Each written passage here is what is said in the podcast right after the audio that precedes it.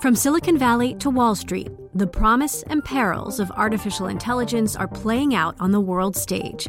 But what will the next phase of AI adoption look like? Which companies, from big tech to startups, will dominate?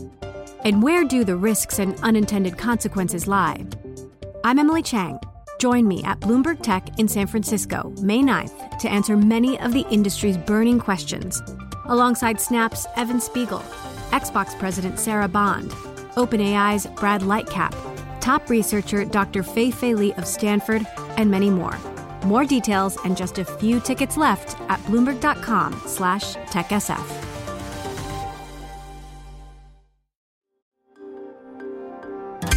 Le entregamos todo lo que necesita saber para comenzar el día. Esto es Bloomberg Daybreak para los que escuchan en América Latina y el resto del mundo. Buenos días y bienvenidos a Bloomberg Daybreak América Latina. Es viernes 10 de noviembre de 2023. Soy Eduardo Thompson y estas son las noticias que marcan la jornada. Esta mañana los futuros accionarios están relativamente planos y las acciones en Europa caen. El mercado digiere las últimas declaraciones del presidente de la Fed, Jerome Powell, quien dijo ayer que no descarta más alzas de tasas de interés.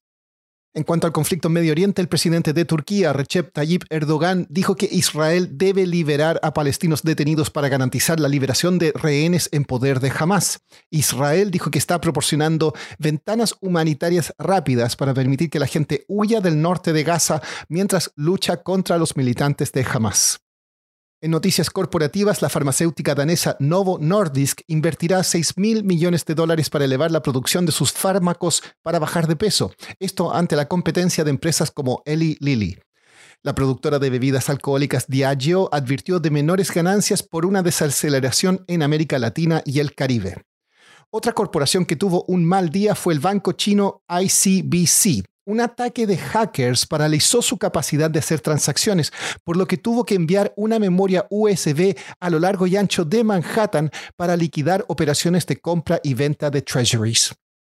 Pasando a América Latina, el Banco Central de Reserva de Perú recortó las tasas de interés en 25 puntos básicos al 7%, mientras que el Banco de México mantuvo las tasas sin cambios, pero dio señales de que podría bajarlas en los próximos meses. Esto motivó debilidad en el peso mexicano. Una encuesta de Bloomberg en Estados Unidos reveló que el tema migratorio en la frontera con México es mucho más relevante que temas de política exterior como la guerra entre Israel y Hamas para la campaña presidencial del próximo año. Siguiendo con México, la empresa Fibra Next prepara su debut en bolsa para este mes. La colocación por 1.500 millones de dólares había estado programada para esta semana. Y la china Ganfeng Lithium busca una asociación con el gobierno mexicano para producir litio en el país. Siguiendo con litio, Tesla está preparando su desembarco en Chile, su primer mercado en Sudamérica. Inscribió el nombre Tesla Chile y está buscando contratar ejecutivos en LinkedIn.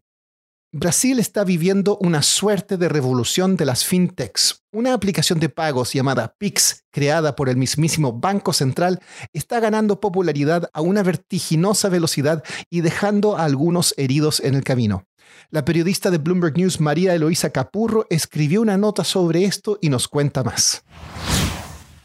Bueno, Pix es una plataforma de pagos instantánea que fue creada por el Banco Central de Brasil y básicamente funciona las 24 horas del día, todos los días de la semana eh, y sin cobrar comisiones para los consumidores. Fue lanzada a fines de 2020 y tuvo una gran aceptación acá en Brasil, un poco porque la población ya está bastante acostumbrada al mundo digital, es una de las que está más acostumbrada en América Latina, pero además porque la lanzó en un momento que estábamos en la pandemia ya, entonces con esa necesidad de la gente encerrada en sus casas o queriendo evitar contacto, inclusive contacto físico con el dinero físico, eso ayudó un montón a Pix ser tan popular y realmente es tan popular acá en Brasil que ya hay una frase acuñada que la escuchás en el día a día en, cualquier de las, cualquiera de las mayores ciudades acá en el país, que es Fast un Pix, que es básicamente, ah,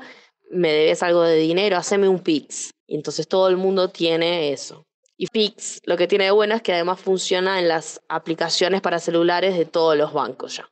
Eloisa, ¿qué está pasando con las otras grandes fintechs en Brasil?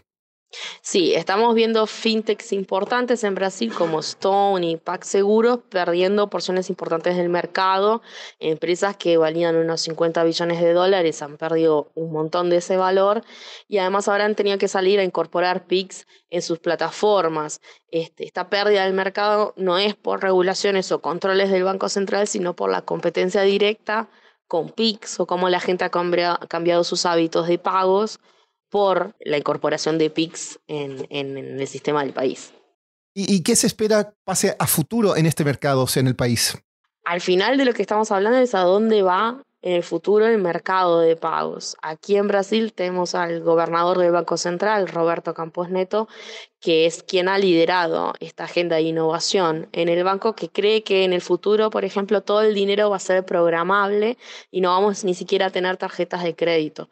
Entonces, varias fintechs están intentando agilizar sus procesos, preparar sus equipos para ese mundo del futuro y además para captar este nuevo mercado que se generó a través de PIX de usuarios que están más acostumbrados a lidiar con pagos digitales instantáneos o hasta eh, usuarios que están entrando en el mercado, en el sistema financiero.